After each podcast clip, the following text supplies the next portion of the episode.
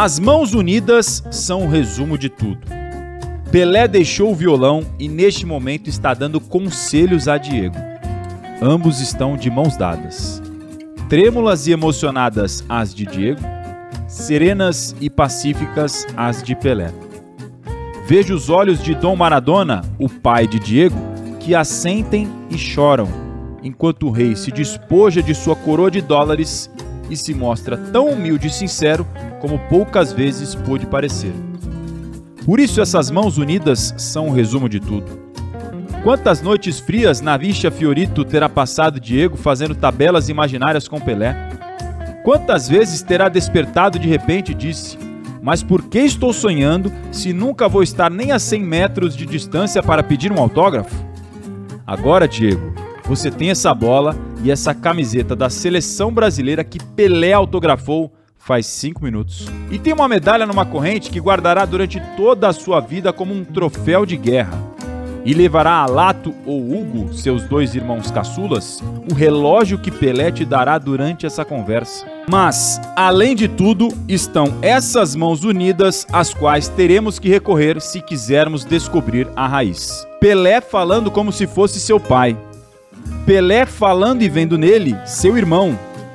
Pelé pensando em Pelé aos 18 anos. Essa é a finalização da abertura de uma matéria especial da revista El Gráfico, argentina, assinada pelo jornalista Guillermo Blanco, sobre o primeiro encontro entre Pelé e Maradona, os maiores de todos os tempos.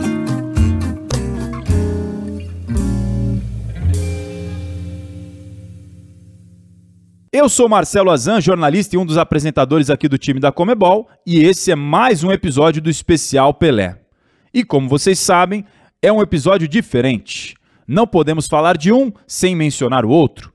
O nosso objetivo não é definir quem foi o melhor, mas sim contar a face tão importante da história e a representação de Pelé e Maradona. Para isso, hoje conversaremos com Fernando Martinho, diretor e idealizador da revista Corner com o jornalista e historiador Celso Unzelt, o ex-jogador do Santos e companheiro de Pelé, Edu, e por último, Ariel Palácios, correspondente brasileiro para a América Latina em Buenos Aires.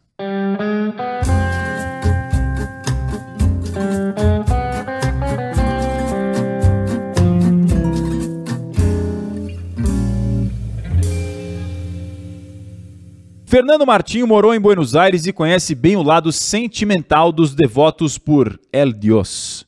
Por isso, começo com uma pergunta-chave.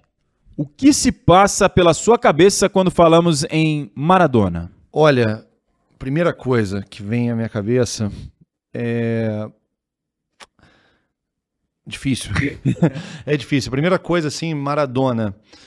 É, porque ele é uma figura tão complexa que é difícil pensar numa primeira coisa, mas ele incrivelmente me traz uma, uma imagem de um ser humano. Um ser humano extremamente errático. Por isso que eu falo ser humano. O ser humano ele é errático. E é, é como eu encaro o Maradona. O Maradona ele tem essas características que todo mundo se enxerga no Maradona de alguma forma. E se enxergar no Maradona provoca inclusive raiva porque você não gosta de tudo em você. E você vê aquelas características que você não gosta que você tenha, você vê essas características no Maradona. Aquelas que você às vezes esconde? Claro, é, é, ele, ele é os dois lados do espelho, aquilo que você se orgulha e aquilo que você se envergonha. O Maradona ele tem muito isso. Então, é, a gente tem a mitificação, né, no caso do. Melhor, né, a, a realeza do, do Pelé, nessa coisa que colocam ele num trono, né, de rei, e do Maradona enquanto Deus, mas é um Deus é, muito mais Jesus, né? um Deus muito mais humano, é um cara que estava aqui, né? entre os mortais e cometendo os erros de todos os mortais. É, então é, é, curioso né, que um cara tão mortal, tão errático, seja chamado de Deus. Claro, pelos seus feitos também. Né? Os, os feitos do Maradona foram divinos, mas foram feitos que um ser humano era capaz de fazer, né? Tem, tem muito disso também. Ele não fazia coisas, é, é, claro que sim, sobrenaturais do ponto de vista da técnica, mas ele estava lá simbolizando a vontade de um ser humano. Era isso. Ele não estava lá na condição de um é, de um astro, é, de alguém que superior. É, que, tá, que tivesse sido preparado para aquilo. Ele parecia ser um cara que veio realmente da onde ele veio, de um lugar muito humilde e que conseguiu fazer o sonho dele realidade e de muitos outros argentinos. Então, a, a, a, divindade ela vem muito daí, sabe? Acho que é um cara que foi elevado à, à figura divina a partir das suas condições humanas. Muito legal essa definição do Fernando. Aquilo que gostei especialmente do aquilo que você mais se orgulha e mais se envergonha, unidos numa só é. personalidade. Só aí a gente já tem um pouco, uma pequena amostra da complexidade que é esse personagem.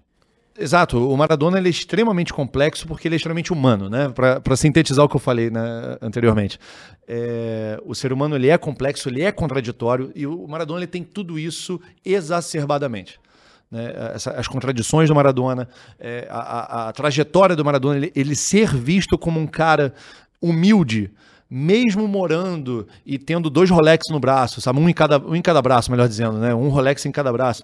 É, é, da onde, aonde se enxerga ainda nele, se enxergava nele ainda essa característica de um, de um cara humilde ah, que estava a favor dos pobres e tudo, mas tendo uma vida de luxos. Não só de luxo, mas também de, de exageros, de desperdícios. É, é, é, esse é o Maradona. Que a gente olha e ainda vê a via a figura dele até o final da vida dele, de um cara do povo. E ele deixou de ser isso muito novo, de ser esse cara conectado com o povo. Né? No, no documentário do Asif Kapadia, é, tem um relato muito interessante. Eu não sei se foi nesse documentário ou em outro, mas o, o, fica a sugestão também para assistir o documentário. É, Diego Maradona, acho que é esse o título, né? Do Asif Kapadia, que é o mesmo que fez o documentário do Ayrton Senna, da Amy Winehouse. É um baita documentarista britânico de, de origem, a família dele, se eu não me engano, é indiana. Mas é, nesse documentário acho que mostra é, uma, uma perplexidade do, do agente do Maradona na época, nos anos 80, é, que o Maradona passa por um carro numa loja e, e resolve comprar. E o, o, empresário dele fala, mas você não precisa do carro. Não, mas eu quero. Ele queria o carro. E tipo, pá, compra. É, é, é uma coisa tão humana isso. E ao mesmo tempo tão errada. Fala, cara, por que, que tu vai comprar um carro? Você não precisa de um carro. Não, mas eu quero sabe, é um impulso meramente humano, né? Então, o Maradona traz isso tudo e, e, ao mesmo tempo ele é visto como cara do povo, representante do povo.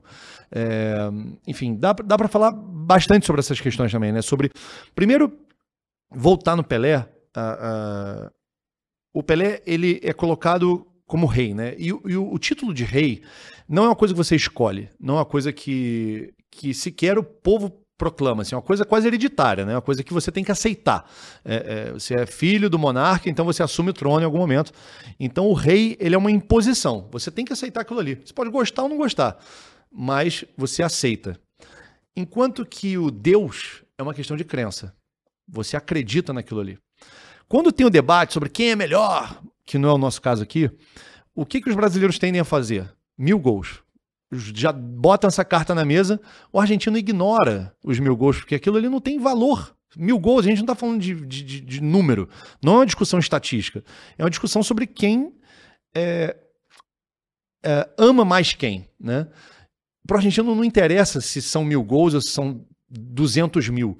Interessa o que Maradona fez num momento também muito específico que só podia acontecer na Argentina. Nenhum outro país estava em guerra com a Inglaterra quatro anos antes dele fazer um gol de mão contra aqueles caras. E depois o gol que é mais decorado e visto como mais bonito da história das Copas. Então, é, esses dois gols no mesmo jogo, fala assim, opa, peraí, e que e... virou até meme, desculpa te interromper, porque qualquer coisa alguém lembra desse arranca por la derecha, el genio del futebol mundial. Barrilete, tudo, né? barrilete cósmico, né? Na voz de Victor Hugo Morales, que é um uruguaio, mas radicado na Argentina a vida inteira quase.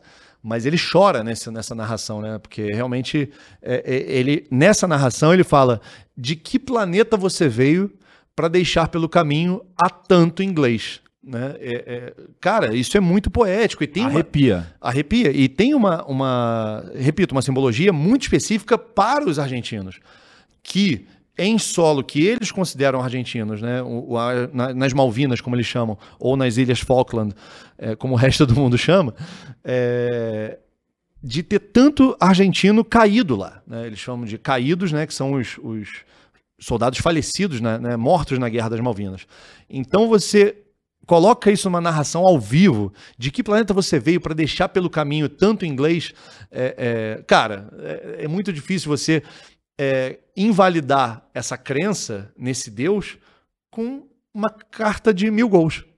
É, não, mil gols contra tantas vidas que realmente morreram nas Malvinas não, não faz sentido. Fala assim, ah, tô falando de gol, cara. Tô falando de glória, de uma coisa que só eu sei o que eu sofri para agora estar tá gritando esse gol aqui, para que a Argentina seja um punho apertado é, é, é, gritando. Né? Ele, o Vitor Hugo Morales fala isso. Então, assim, é uma, uma narração que também ajuda muito na, na iconoclastia, na, na, nessa figura de Maradona. Né? Essa narração ela faz muito sentido porque ela depois ela, ela é usada e replicada até hoje. A gente está vendo Reels de Instagram com uma narração de 86. assim. E Então, só dar um passo ainda atrás que a gente vê o rei né, do futebol, Pelé, é, num contexto brasileiro em que a gente era monarquia quando a Argentina já era república há muito tempo. O Brasil ainda era monarquia até 1989 e 1810 a Argentina deixa de ser uma colônia. É, a Argentina não era uma monarquia, era uma colônia. O Brasil era é, metrópole. O Brasil, com a chegada de Dom João VI, o Brasil se torna metrópole. Volta Dom João VI, Pedro I fica. Então, a gente tem ainda para a gente a figura do rei como algo muito forte. A nossa sociedade ela é monarquista. Não somos um país monarquista, mas a nossa sociedade ela é. E quem que acaba bebendo dessa água, dessa nossa cultura monarquista? Getúlio Vargas, por exemplo. Ele incorpora essa coisa do rei, do monarca, do cara soberano acima da. E depois o golpe militar é influenciado por isso também. Tem, é, o, o brasileiro ele tem uma fissura por ditadores. Porque um rei, ele é um tirano, obviamente. Ele é um rei, ele é um monarca. Monarca é o poder único. Né? Então a gente gosta, culturalmente falando, não falando eu e você, nós gostamos, enquanto sociedade, de alguém que mande e desmande. Então a gente é uma sociedade monarquista, vamos chamar assim. E a Argentina não, a Argentina tem, é, o argentino tem pavor à, à, à, coroa, né? tem uma, uma, um racha com a coroa espanhola muito grande. Então, é, tem muito mais a ver com, é, com a formação cultural também e como a gente olha para esses dois caras, Pelé de um lado, Maradona do outro, né? Deus de um lado e é uma questão de crença. E o rei não, o rei você aceita, você acata. Uma verdadeira aula de história aqui com o nosso Fernando, muito legal esse contexto que você traz para gente. E esse específico da guerra, acho que é o que toca mais no, no coração do argentino por esse contexto tão, contexto tão próximo da Copa do Mundo contra os ingleses depois de uma tragédia. Aqui uma guerra é uma tragédia, a gente está vendo claro. um pouquinho disso hoje. É, claro, cada um com as suas proporções na questão da Ucrânia e da Rússia, mas lá na, na década de 80, você inevitavelmente, embora na época provavelmente as autoridades e as pessoas tentassem amenizar os ânimos, isso estava muito vivo no imaginário. São quatro anos que a gente está falando de diferença, 82 para 86. Não, mas foi, a, a Guerra das Malvinas é extremamente traumática e, e, e não é de 82 para 86, é até hoje. A Guerra das Malvinas é, é, é, algo que dói muito nos argentinos até 2022, que estamos gravando esse, estamos gravando esse programa aqui. É, não é nada simples essa discussão. É, você citou Ucrânia e Rússia, todo mundo sabe que o Putin é o tirano que é, mas ninguém está falando que o Zelensky é um, é um grande irresponsável por essa guerra. Ele colocou o povo dele para sangrar diante de uma potência nuclear, de uma potência militar. É, a Argentina faz algo parecido. Só que era o Videla, na época, um, um general militar, e, e, ele declara guerras à, à, Argentina. Se querem venir, que venham, ou seja, se querem vir, que venham. Vieram e arrasaram com os argentinos, mataram muitos argentinos. É, e sabotavam, né? Eles sonegavam as informações que chegavam das Malvinas de mortos, né? Era o tempo inteiro durante a guerra dizendo: estamos ganhando, estamos vencendo a guerra. Enquanto que os números, quando começam a chegar os corpos dos mortos nas Malvinas, que o povo começa a falar: peraí, como é que a gente pode estar ganhando? Meus filhos os dois morreram, por exemplo, né? Os combatentes das Malvinas. Peraí, tem muita gente morrendo. E aí fala, peraí, não estamos ganhando assim, até que não tem jeito e, e a Argentina realmente se entrega. E o, os soldados argentinos começam a morrer de fome e de frio em território, entre aspas, argentino. Então, é um trauma muito grande, uma cicatriz muito aberta ainda hoje na Argentina. É uma discussão ainda sobre se é argentino ou não as Malvinas. É, tanto que está na, nas moedas, nas cédulas que lançaram recentemente, o mapa da, da, da, Argentina inclui as Malvinas, né? É o que para eles é, é, é, muito sensível essa discussão. Então não é um pedacinho de terra não sei aonde que, ah, beleza, os ingleses ocuparam e, tipo, deixa para lá, um dia a gente repensa. Não, não, não, até hoje eles ainda autodeterminam as Malvinas como, como território argentino, é, mas na prática há um domínio inglês e houve uma, uma vitória inglesa nesse território. E mais do que a vitória, não é isso que, que dói tanto, são a quantidade de mortos e também de sobreviventes que morreram depois, porque se suicidaram pelo trauma de guerra, que é algo muito comum também em qualquer guerra. os combatentes que voltam, eles é, têm uma grande tendência ao suicídio porque eles ficam traumatizados, eles ficam com transtornos mentais, né? Então, é algo que ainda dói muito na Argentina. E quatro anos depois, uma coisa olhando para. Parece que passou um tempão, né? De 82 para 86. Mas a gente está falando que ainda hoje dói, imagina quatro anos depois, era ontem. Era, tinha acabado de acontecer a guerra. Você tem no futebol a, capacidade de ter uma revanche, uma vingança, e você faz isso com um gol de mão. E esse gol de mão, como ele ganha o título de La Mano de Deus, ou seja, a mão de Deus, também é muito engraçado porque compõe aí um pouco do folclore. A gente está falando no outro episódio do Garrincha é, sobre falta combinar com os russos. É, na verdade, o Maradona nunca disse: Ah, foi a mão de Deus.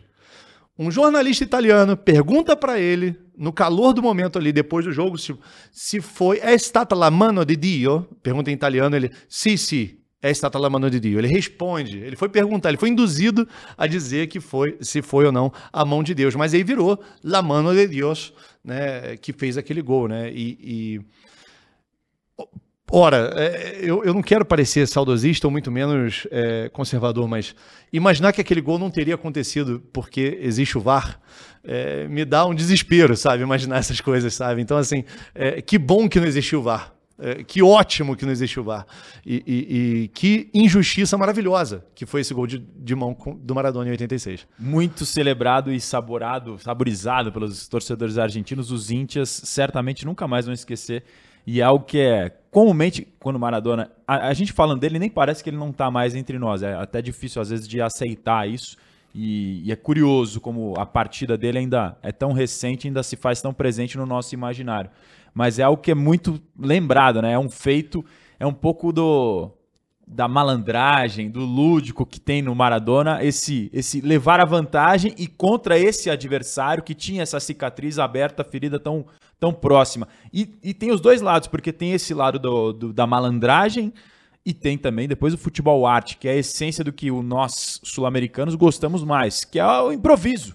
É a jogada espetacular sozinho, varrendo uma defesa inglesa num curto espaço que para hoje, quem não, não viu no YouTube, ou seja, onde for, é uma jogada do Messi ali que você tá. Se você quiser comparar para alguém de hoje, aquilo que ele fez é típico do Messi. É, Bola o... colada no pé esquerdo e vai passando por E o Messi mundo. reproduz à perfeição uma jogada muito parecida. Assim, o tempo da, da hora que o Messi começa a jogar e o Maradona começa até a finalização, Barcelona e Retafe. Procura no YouTube agora, se você não viu. Barcelona e Retafe 2007.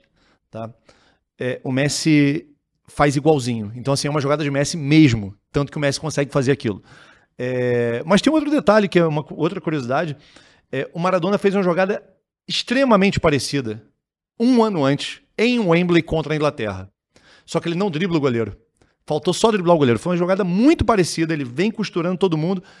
E veio, acho que era o Chilton também o goleiro. O Chilton era o goleiro em 86, mas em 85 também, porque a Inglaterra tem um pouco disso. A Inglaterra meio que se orgulha é, é, de ter, tipo, um goleiro durante três Copas. Assim, o Chilton foi esse goleiro é, depois o David Seaman, enfim. É, bom, voltar em 85, né? Só que ele, em vez de driblar, ele tenta finalizar e a bola vai para fora. E tem um relato de que o irmão dele, ele conta isso, Maradona fala isso, que o irmão dele falou: por que, que você não driblou o goleiro? Eu duvido muito que em 86 ele tenha lembrado do irmão, mas é muito interessante que tenha acontecido uma jogada tão parecida e ele tenha é, é, driblado o goleiro e feito como disse o irmão. Por que, que você não driblou o goleiro, pô? Né? É, é, algo tão, parece tão, tão fácil. Por que você não driblou o goleiro? algo tão simples assim. Mas o Maradona, você sabe, né? Podia tirar vários coelhos da, da cartola numa jogada só. É, e, e, o que é mais legal também nessa jogada de La Jugada de Todos os Tempos, né? Nessa jogada que ficou para a posteridade, é que hum, houve um relato também de que o tempo inteiro o Maradona estava procurando um momento de tocar para o Burruchaga a bola. Que o Burruchaga era muito rápido. O Burruchaga vai abrindo, vai abrindo, Valdano também, e ele fica o tempo inteiro esperando o momento para tocar. Ele fala isso. Só que esse, à medida que ele passava, ele ia vendo um espaço ia entrando, e ele termina fazendo esse gol, entre aspas, sem querer, né? Porque supostamente ele estaria buscando o momento de dar o passe, né? De trazer para cá a marcação, como ele faz com o Brasil em 90. O que, que ele faz? Uma jogada pelo meio de campo que ele atrai toda a marcação do Brasil e dá um tapa para o Canija fica cara a cara com o Tafarel, drible o Tafarel e faz. Então, assim, é muito a cabeça do Maradona isso, né? O Maradona, diferentemente do Messi, que é um goleador, tem um texto do Arnaldo Ribeiro, de 2011, se eu não me engano, que ele fala: é, Messi. Desculpa. Romário mais Maradona igual a Messi. Que ele fala. É, esse texto é lindo, assim, acho que dá para achar por aí, assim é, num blog da ESPN, que ele fala que o Messi tinha toda a característica mágica do Maradona, mas o faro goleador do Romário, a capacidade de definição do Romário. Esse cara que fez aí, entre aspas, mil gols. Né? Mil gols aí um pouco questionáveis, mas é, é, acho que o Romário não precisa dos mil gols. Nem o Pelé precisa dos mil gols para ser Pelé. É, é, Pelé é Pelé independente de mil gols. E, e Maradona, dane-se que Maradona também não tem é, mil gols. Acho que a discussão de número é outra. Mas voltando aqui na, na questão da capacidade né, do, do, do Maradona Maradona de, de tirar esses coelhos da cartola, né? Mas ele nunca foi um jogador goleador. Ele fazia gols também, mas a capacidade do Maradona era fazer jogadas para que no Napoli o Careca enfileirasse gols lá na, na, na Itália. E na Argentina, como eu falei, Burruchaga, Valdano. Valdano faz o gol do título. É, é, desculpa. O, o Burruchaga faz o gol do título de 86, não Maradona. Né? O, a eliminação da, da, do Brasil para a Argentina em 90, gol do Canija, jogada do Maradona. Sempre jogada do Maradona. O gol do Burruchaga que eu acabei de citar é um passe, ele é um tapa. E ele, com esse tapa, deixa o Burruchaga na cara. Ele tem que correr, claro, para chegar até lá, mas livre. O Maradona era esse cara, era o cara de criação.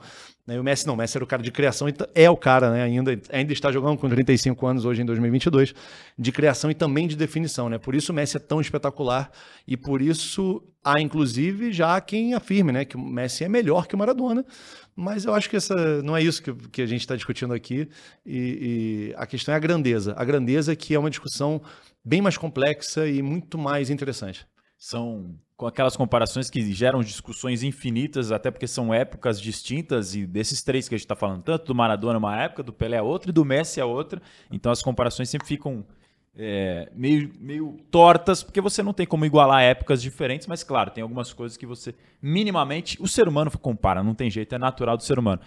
Não entrando na comparação Pelé e Maradona, que a gente está tentando evitá-la aqui ó, até o final desse episódio, é, talvez esse contexto que você deu aqui do, do Maradona, principalmente desse contexto da guerra, que acho que é muito importante para você entrar no coração de um povo, é, isso ajuda a explicar a diferença nas idolatrias que existe do brasileiro com o Pelé, e nem sei se dá para chamar de idolatria, porque a gente não vê isso nas ruas, no imaginário, quando conversa com as pessoas, muita gente é crítica ao Pelé aqui no Brasil.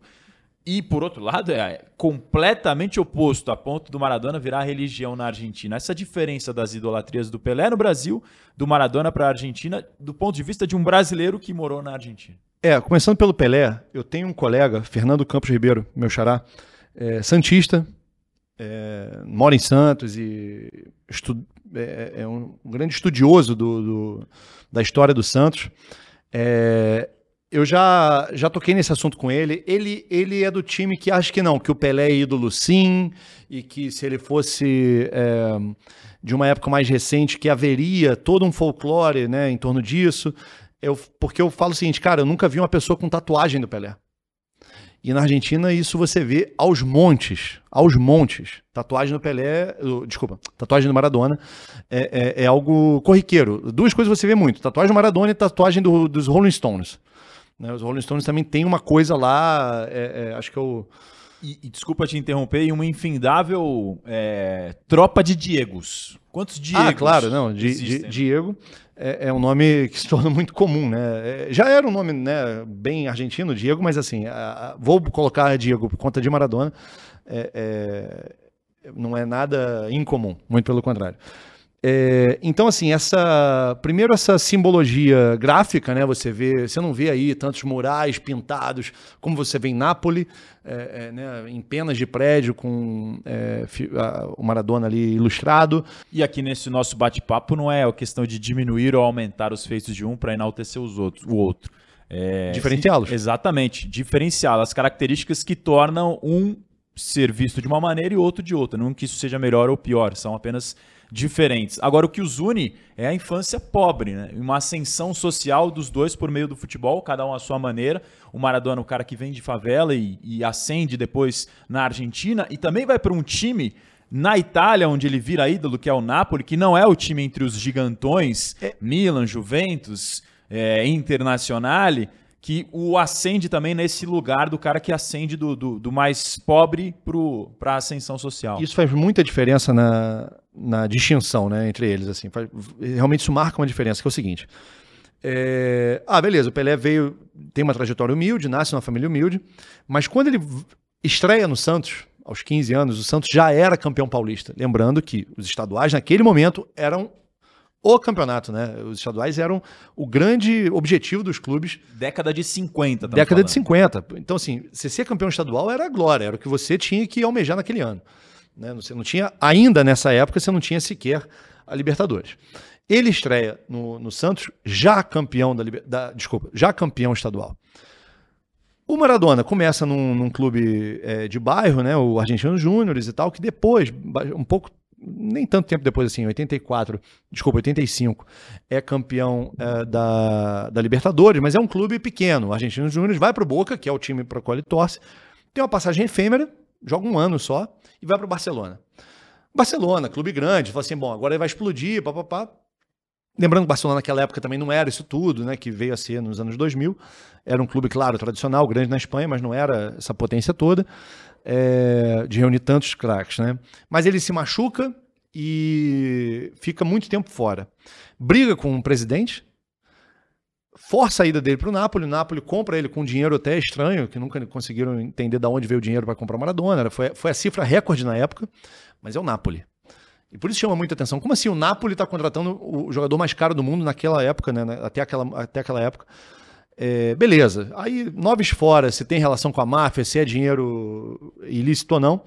O Maradona chega no Napoli. Ele não chega na Juventus, nem na Inter, nem no Milan. É, e nessa época ainda podia dizer que o, que o Torino era um, um, time muito tradicional também. É, Para encurtar a conversa, os únicos dois títulos de qualquer time do sul da Itália são os dois títulos que o Maradona ganhou com o Napoli. Qualquer time do sul. Você tem dois títulos da Lazio e um da Roma que é o mais ao sul que tem, sem ser Nápoles. E os outros dois são do Nápoles, conquistados pelo Maradona em campo. Então tem outra simbologia envolvida em outro país que acaba adotando Maradona, né, como e Maradona é um sobrenome italiano, ele é, tem uma origem italiana, então fica uma coisa mais ali, pô, é, irmão, se, se, amo, se amo nós, né? É. Você é um de nós aqui. E vem a Copa de 90, que eu já citei, semifinal quis o destino que Itália e Argentina se encontrassem em Nápoles, na semifinal, hora bolas. E ele faz um pedido para que os napolitanos torcessem para a Argentina naquele jogo, porque ele se dizia: Eu sou napolitano 365 dias do ano. Eu estou pedindo para vocês serem argentinos uma vez só. E a. a... É uma frase espetacular, né? Uma inteligência. O dele. estádio se divide. Ele foi muito é, é, esperto, ele foi muito. Ele se Sagaz. ligou no, no timing ali de com, e o estádio se divide ali em torcer pela Itália e pela Argentina do Maradona. Porque, repito, vem essa coisa da divindade. Ela é reforçada muito mais em Nápoles também. Por ele conseguir fazer com o Nápoles, que montou um baita time, mas era um time que nunca tinha ganhado nada. Né? O Santos, repito, já era campeão estadual. Claro que vem a ganhar as Libertadores tudo depois vem com é, ele. É, com, com Pelé e tudo. Taça Brasil. Mas o Napoli nunca mais. O, até Libertadores o Santos já ganhou depois é, do Pelé. Né? Mas o Napoli nem sequer é um título italiano. Ganhou a Copa Itália só.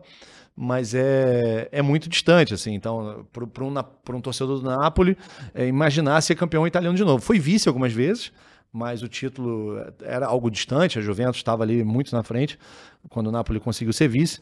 Mas então, tu imagina, né? Você conseguir transferir essa divindade para um outro lugar. né, para um outro país.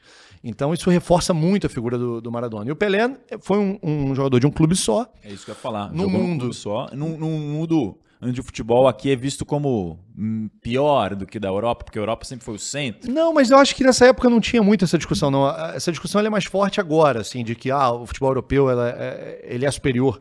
Futebol europeu de clubes, né? E de, e de alguns clubes também. Né? Você vai jogar Flamengo e Wolfsburg. Uh, Flamengo é favorito. Agora, se for jogar Flamengo e Bayern, o Bayern é muito favorito. É, é, então, assim, alguns clubes na Europa são muito superiores aos melhores da Europa, mas com muita vantagem. Agora, o resto do futebol europeu é bem mais ou menos ainda, né? Mas, assim, na época de Pelé, é, era um mundo em que os melhores jogadores ficavam. É, primeiro que existia o passe, isso é muito importante. Maradona também tinha a questão do passe, mas o passe era uma propriedade, o jogador era uma propriedade do clube. Então o Pelé não tinha liberdade de receber a proposta do Real Madrid. Mas ele optou por não ir, e eu não sei se o Santos na época aceitou também, mas existiu propósito. Há, há, vários relatos disso, mas não era simples assim, ah, paga o valor do passe e vai. Não, o clube tinha que aceitar, não tinha uma rescisão, sabe? Era uma coisa que o clube tinha que aceitar vender. Então era um outro momento em que eh, o Zico sai do Flamengo aos 30 anos de idade. E fica dois anos só fora e volta para o Flamengo. Era um momento que isso era possível. Hoje, imaginar um Pelé e a gente, no caso do próprio Santos, tem o Neymar como é, exemplo, que é o Pelé do seu tempo. Né? Não estou dizendo que ele é tão bom quanto o Pelé, não é isso que eu estou falando. Estou falando que ele é o Pelé possível do seu tempo. É o Neymar. Surge no mesmo Santos e consegue ficar com muito esforço até os 21. Fica de 2009 até 2013 até os 21 anos. Ele é nascido em, no, em 92. 92. quer dizer, ora bolas, é, é, é, impossível existir de novo um Pelé que fique tanto tempo no Santos. Né? É... Quase a vida inteira. Então o Pelé pôde ficar ganhando o máximo que podia para aquela época no Santos. Ele ganhou o máximo que podia ganhar dinheiro jogando no Santos. Hoje, se você quiser ganhar mais dinheiro, você tem que ir para fora. O Maradona mesmo não pôde ganhar o máximo que ele, que ele podia ganhar no Boca. Ele teve que ir para a Europa. Aí sim, já começa a ter uma diferença de grana do futebol europeu muito ainda embrionária, tanto que o Zico vai na mesma época que o Maradona para a Itália. O futebol italiano era esse grande centro mundial, o que é a Premier League dos anos 2010 para cá. A Premier League começa, a, a, Premier League acabou de fazer 30 anos, né? mas os 20 primeiros anos ela ainda custa para se impor como grande liga do futebol europeu. Agora, nos últimos 10, não. Ela é a maior liga disparado. Mas o que é a Premier League hoje era o futebol italiano nos anos 80 e 90. Os melhores jogadores iam para a Itália, necessariamente. Os clubes mais ricos estavam lá, compravam os melhores. Então, Zico foi, Falcão foi, Maradona foi, Passarella, Júnior, Toninho Cerezo, Sócrates. Os melhores jogadores do mundo foram para a Itália nos anos 80. Maradona era um deles. Né? Naquela época, se você queria ganhar o máximo que dava, você tinha que ir para a Itália. O Maradona foi, acabou indo para o Napoli, vindo do Barcelona. Né? Então, são contextos também de época diferentes. Assim. O Pelé não teve a oportunidade de se tornar rei num Real Madrid, que teve o de Stefano, por exemplo, ali, quase contemporâneo a Pelé. É, e quando se enfrentaram, o Santos ganhou do Real Madrid algumas vezes, é, mas eram amistosos, né? não eram jogos de título. Né? É, tem, tem essa grande diferenciação mesmo. Uma carreira de um clube só, praticamente, depois ele vai para o Cosmos nos Estados Unidos, e o Maradona sendo ídolo num, num, lugar e num time improvável num outro país, o que ajuda a fomentar numa época em que, obviamente, a cobertura do futebol, as imagens, a tecnologia, tudo isso já havia evoluído um tanto. Para pegar esse contexto de, da diferença de idades, o Pelé, já aposentado, era ídolo do Maradona. E o Maradona, quando o conhece, é uma, uma, uma, passagem deliciosa que se você tiver na internet, você pode procurar uma reportagem da El Gráfico, da Argentina, uma reportagem especial que conta o dia em que o Maradona conheceu o Pelé, que é fantástico. Eu li, eu confesso que eu não, não conhecia, uhum. li, achei muito legal. Se você tiver a oportunidade o Pelé, de O Pelé toca violão. É. Exatamente. É. O Maradona vem para o Rio depois de jogar na é. Argentina, pega um avião a convite da El Gráfico e conhece o Pelé no Copacabana Palace, no Rio de Janeiro. E ali é o, você vê nas fotos que tem na reportagem, é o encanto de um fã diante do ídolo pela primeira Exato. vez conhecendo. É um Exato. negócio maluco isso. Isso reforça o que eu falei. 79. Há, há uma admiração mútua né, de. de é... Maradona e, e, e, Pelé, mas especialmente de argentinos com, é, com relação a brasileiros. Né? O, o, o, jogador ali, que seria hoje um. É, o Neymar já está meio velhinho, né? Mas assim, falar de um jogador jovem brasileiro, né? Começando, o Vinícius Júnior, né? Imagina. Ele, se ele estiver do lado do Messi, que ainda é um jogador em atividade, mas vamos pegar um, né, um cara que já está com 35 anos hoje, 2022, o Messi. O Vinícius Júnior olha para o Messi com total admiração. Então foi como o Maradona fez naquela, naquele momento com o Pelé. Fala, cara, eu tô aqui com o melhor jogador aqui que existiu, É né? muito louco. Ele saiu de um jogo, pega um avião e vem pro Brasil pra conhecer o Pelé. É, É. uma coisa de louco você pensar depois, sabendo como ficou a relação deles de idas e a, vindas. a história da produção dessa reportagem também, eu, eu conheci recente, da produção, né? Eu, eu já conhecia a história, mas a história da produção que foi muito difícil, porque teve que pegar um voo específico para chegar no tempo, porque o Pelé fica pouco tempo no Rio também. Maradona veio só para isso e voltou, né?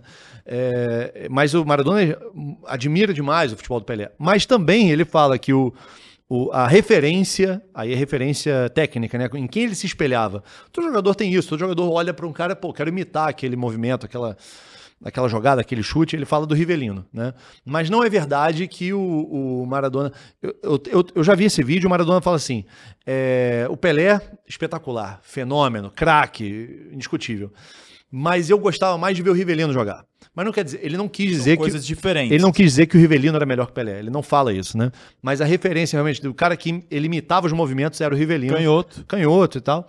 O Rivelino tinha um jogo mais. é, mais, mais ousado, assim, né? mais, mais de provocar. O Maradona ele tem um pouco de provocação também. Você vê umas coisas dele que ele, tá, ele provoca, ele busca ah, o contato, ele busca.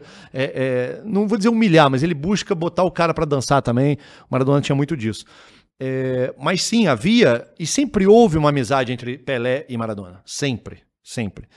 Agora, na mídia, e o Maradona sabendo do poder da palavra dele, né, que o que ele falasse, ele criticou muito o Pelé. Algumas horas eu até dou razão, assim, porque o Pelé sempre foi um cara que se associou muito às, à, à- à- política do futebol. Né, as relações políticas do futebol. O Pelé sempre foi esse cara muito bem relacionado com a FIFA.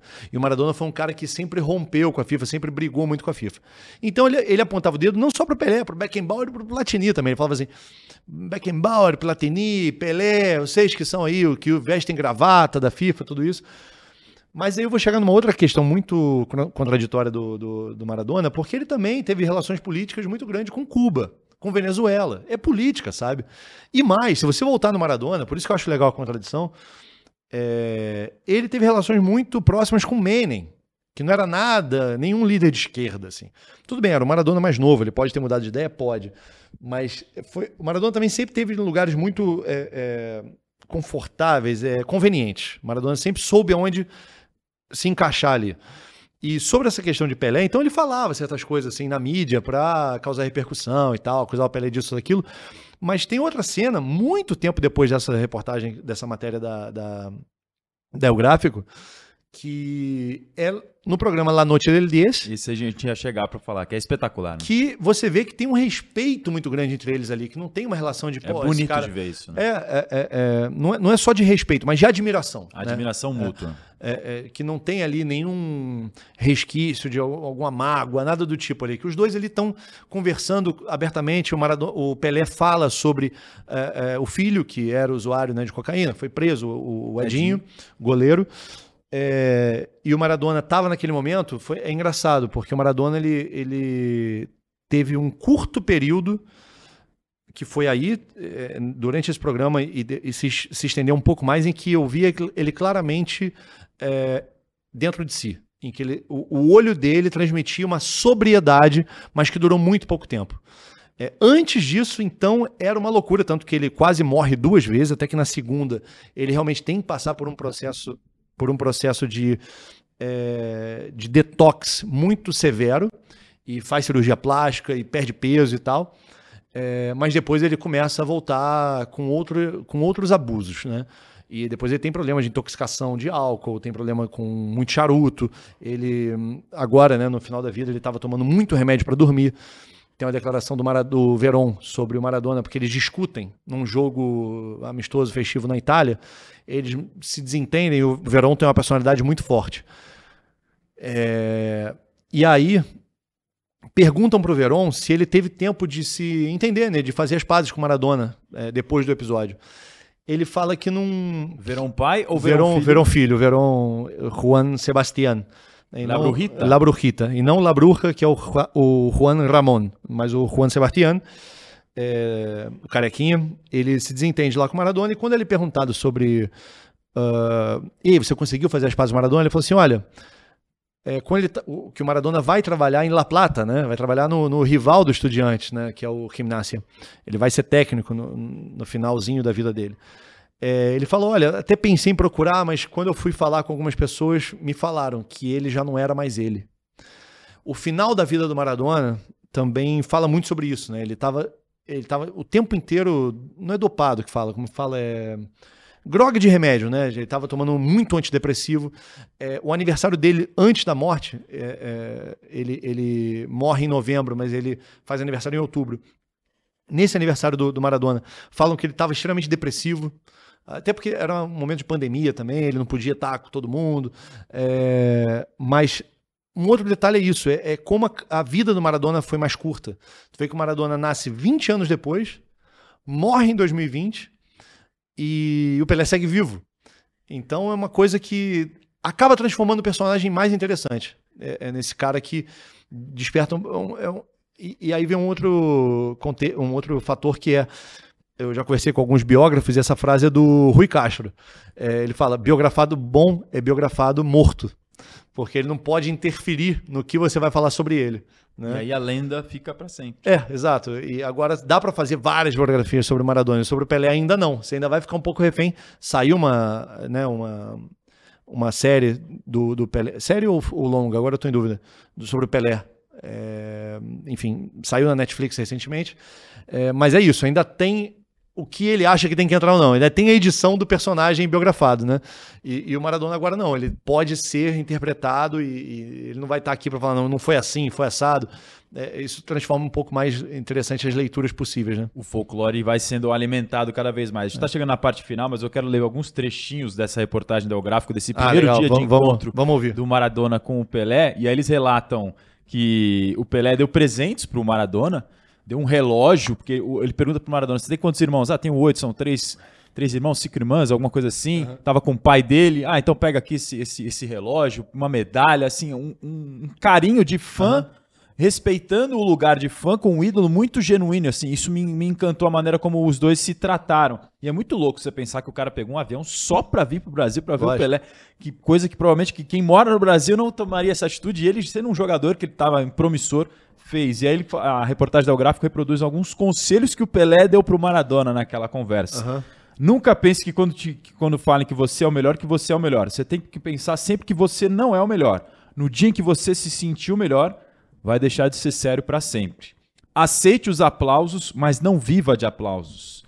É, há muitos anos eu já fui é, vaiado, silbado, é que eles falam. Uhum. Muitas vezes, a torcida, quando alguém joga três partidas mal, começa a te vaiar deixa de te querer. Ou seja, não seja influenciado nem pelas vaias, nem pelas, pelos aplausos. Quero te dizer algo sobre os contratos. Cada jogador tem o seu problema próprio. É uma questão muito pessoal.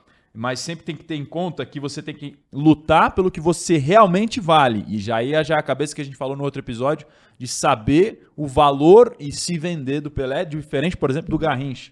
É, se faça ser respeitado sempre. Nunca regale nada, ele diz, né? É, regale dá de presente. Mas quando você firmar um contrato, você não pode pedir mais depois dinheiro. A assinatura é como uma palavra. Conselhos do Pelé para o Maradona. Imagina não, é, o Maradona é, olha, olha a infinidade né, de conselhos que a gente ouviu até agora. Assim, realmente você vê que tinha um carinho realmente muito entre o Pelé e o Maradona ali, de acolhimento. Tinha uma pessoa que queria acolher, né? Assim, claro. ele poderia tratar, e isso é reportado na, na reportagem, com o perdão da redundância, de como o Pelé trata ele de forma carinhosa, assim, claro. é, é, alguém que abre os braços e o recebe, e isso emociona o Maradona, o, o Maradona filho e o Maradona pai, que os dois estavam juntos na ocasião. Ah. É muito curioso e muito bonito esse carinho dos dois para um pro outro, que felizmente ainda em vida, quando o Maradona ainda estava vivo, depois das várias alfinetadas, que também faziam parte um pouco do show, eu acho, né? Porque, claro, claro, querendo ou não, isso claro. promovia os dois lados, os dois nomes, mundialmente falando, mas eles se reconciliaram, isso foi legal, né?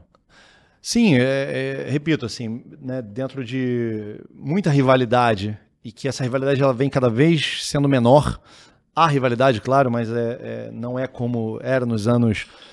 Uh, até 40, 50, a gente remonta lá a Copa Roca, né, que tinha um duelo entre Brasil e Argentina, um ano era no Brasil, outro ano era na Argentina, e episódios de extrema violência, das duas partes, tá? Não é de argentino contra brasileiro só não.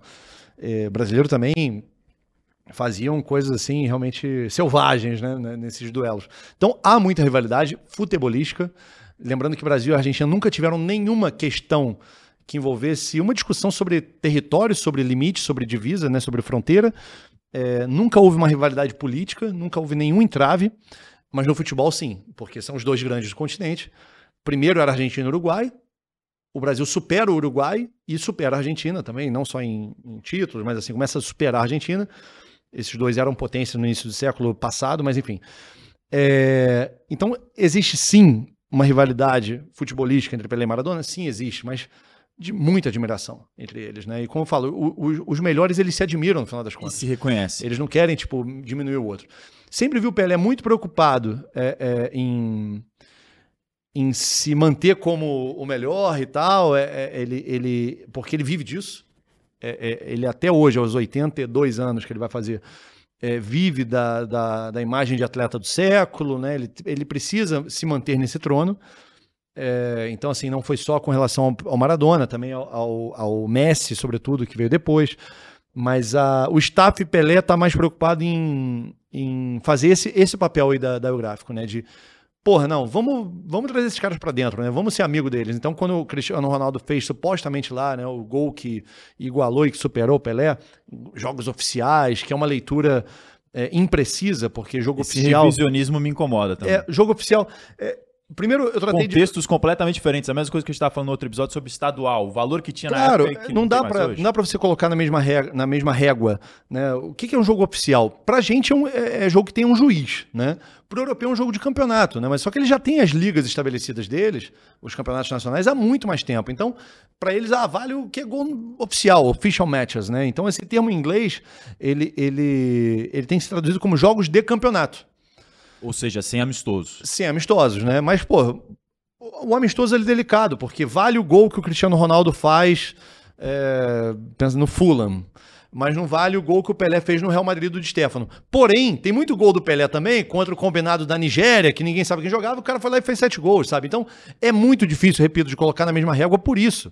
Porque é, é, para os dois lados vai ter distorções, Discrepância. é, discrepâncias. Então, assim, é, não é isso que tem que entrar na discussão, né? Tipo, e, e eu vejo que o staff do Pelé está mais preocupado em falar, cara, vamos deixar discussões de lado e vamos ficar com uma imagem menos antipática e menos é, é, é impositiva. Tipo, vamos enaltecer aqui o Cristiano Ronaldo que fez esse. Pô, porque é muito gol, cara sabe? É, isso nos tempos atuais é muito gol. E do Messi mesma coisa.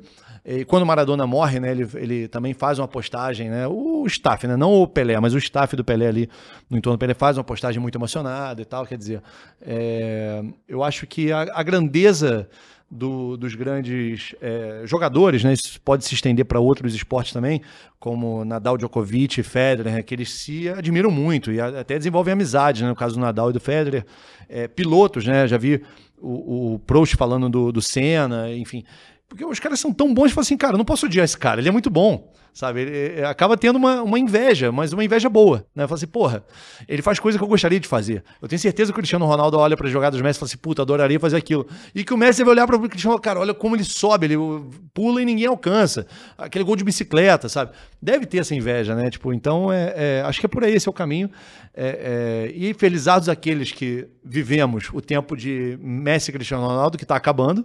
Felizados aqueles que viveram também o tempo de Pelé lá atrás, e Garrincha, e Maradona e Zico, sabe? Então, assim, é, cada um na sua época e tem que aproveitar, tem que admirar, é, é, ter cuidado com o saudosismo, porque parece que quando você é saudosista, parece que nada que vem depois presta, e cuidado também com o imediatismo, né? De achar que nada que aconteceu antes superou o que você está vendo hoje, né? A gente tem que colocar cada um no seu tempo e admirá-los e desfrutar.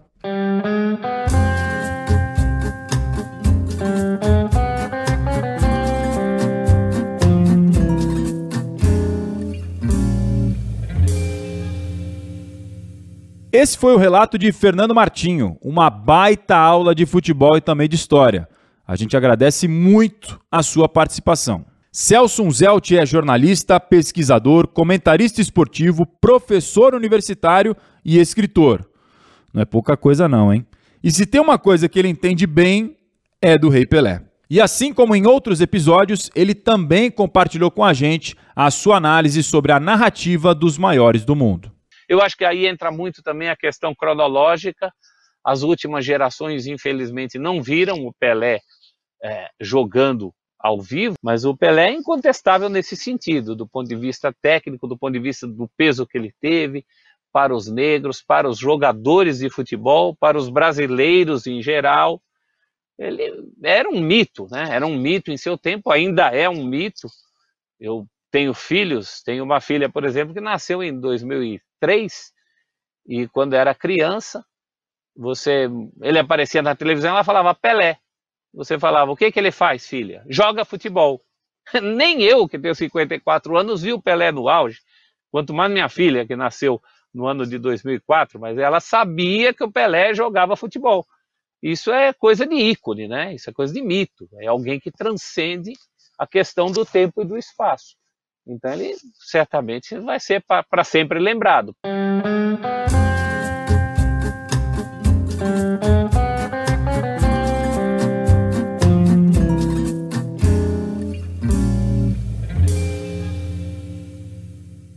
o ídolo do Maradona é o Rivelino, então tem que compará-lo com o Rivelino. Nós ouvimos a belíssima análise do Celso e também agora por último uma ótima definição de Edu, ex-jogador e companheiro de Pelé no Santos, um dos maiores dribladores de todos os tempos e campeão do mundo com a seleção brasileira em 1970. Para ele, não existe qualquer chance de comparação. Já Ariel Palácios, um craque do jornalismo sul-americano e mundial, por que não? conta um pouco para nós sobre o aspecto social de Pelé e Maradona.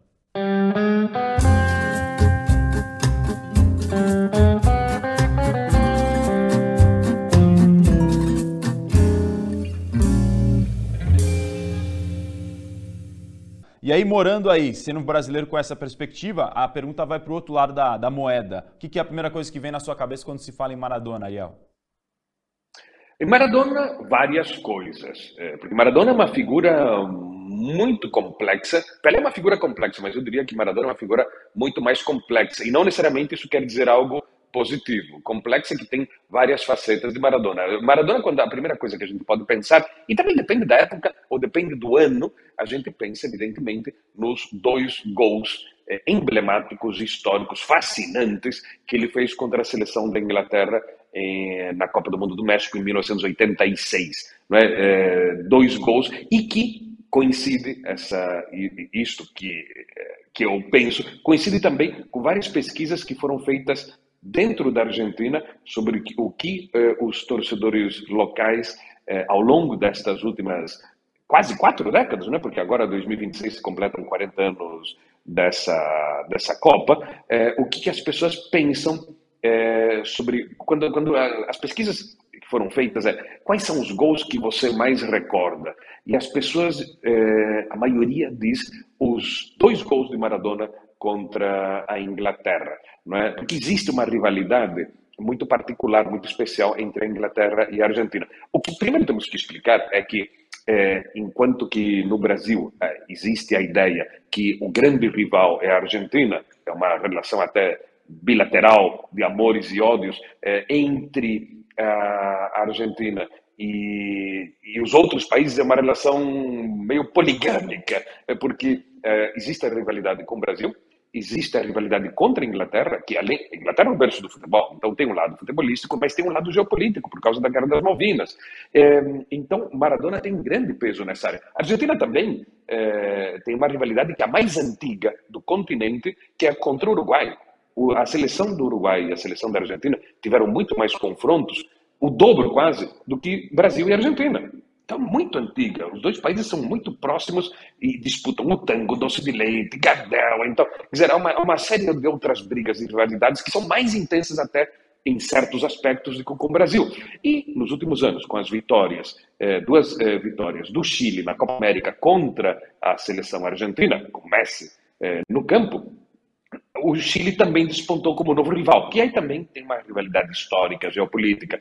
Então, mas dentro dessas rivalidades, a rivalidade contra a Inglaterra e pela questão das Ilhas Malvinas, os dois gols de Maradona são os dois gols mais relembrados. Então, isso faz com que eh, Maradona tenha um peso específico no imaginário coletivo eh, do futebol argentino muito eh, grande.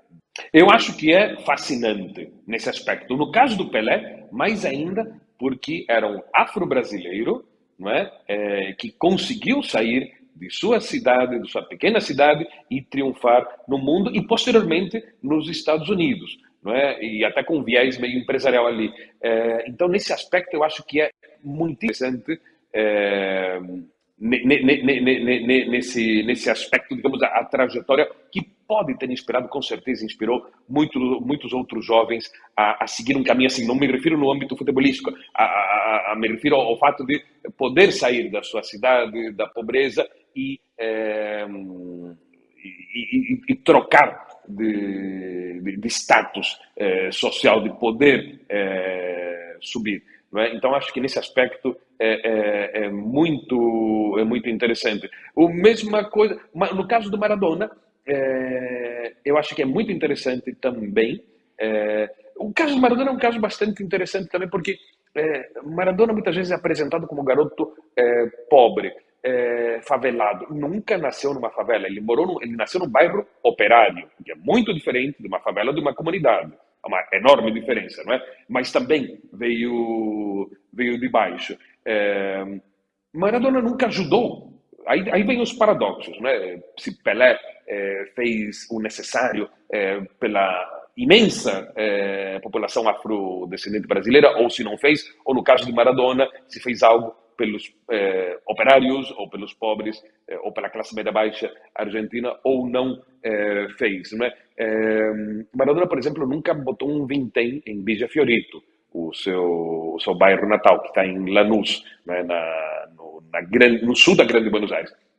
Então, nesse aspecto, há, uma, há, um, digamos, há um discurso, mas que não depois não se condiz com a realidade. Há outros jogadores argentinos que criaram fundações, que colaboram e que participaram ativamente eh, em ajudas sociais, não é? Eh, não é o caso de Maradona. Maradona, como disse antes, pessoas como Maradona com Pelé, com a fama internacional que tiveram, poderiam ter participado muito mais ativamente de campanhas eh, sociais. No caso de Maradona, mais ainda, porque ele já pegou, como disse, uma globalização maior, um, uma audiência televisiva maior e embora ele já estivesse aposentado como jogador, foi técnico e continuava com muito peso mediático já na época das redes sociais.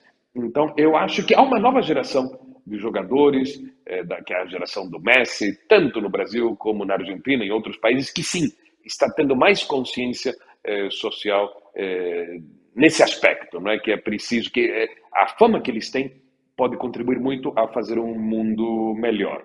São coisas de gerações, né? Talvez a, a, geração de Pelé, de Maradona, não tinha isso muito é, claro e essas novas gerações é, têm, é, ou espero que tenham mais claro isso nas suas mentes, isso mais, mais definido, que é preciso aproveitar essa fama para colaborar a fazer um mundo melhor.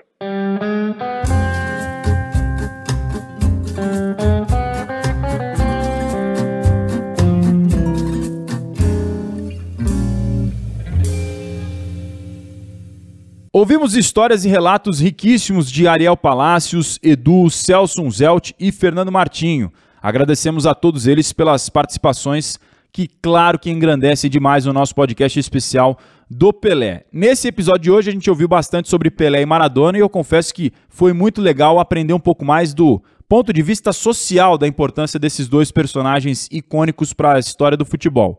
Cada um para o seu povo, cada um à sua maneira, mas de maneiras distintas contribuíram dentro e fora do gramado para que esse esporte seja tão amado, mas também tem aspectos individuais de como as pessoas e os fãs enxergam os seus ídolos. E toda a complexidade que envolve principalmente o Maradona como ser humano e personagem que é e foi, e do lado do Pelé, obviamente geram interpretações diversas a respeito deles. Mas o que mais me tocou e que mais curti saber nessa nossa viagem ao tempo buscando histórias dessa dupla foi desse primeiro encontro especial que aconteceu no Rio de Janeiro, que mostra um fã admirando e curtindo o primeiro encontro com o ídolo. Essa é a imagem que eu mais gosto de ficar guardada na memória sobre a dupla Pelé e Maradona. Espero que vocês tenham gostado desse nosso novo episódio especial do Pelé. Fique com a gente porque são 10 episódios mais do que especiais para você curtir e saborear histórias fantásticas sobre o maior jogador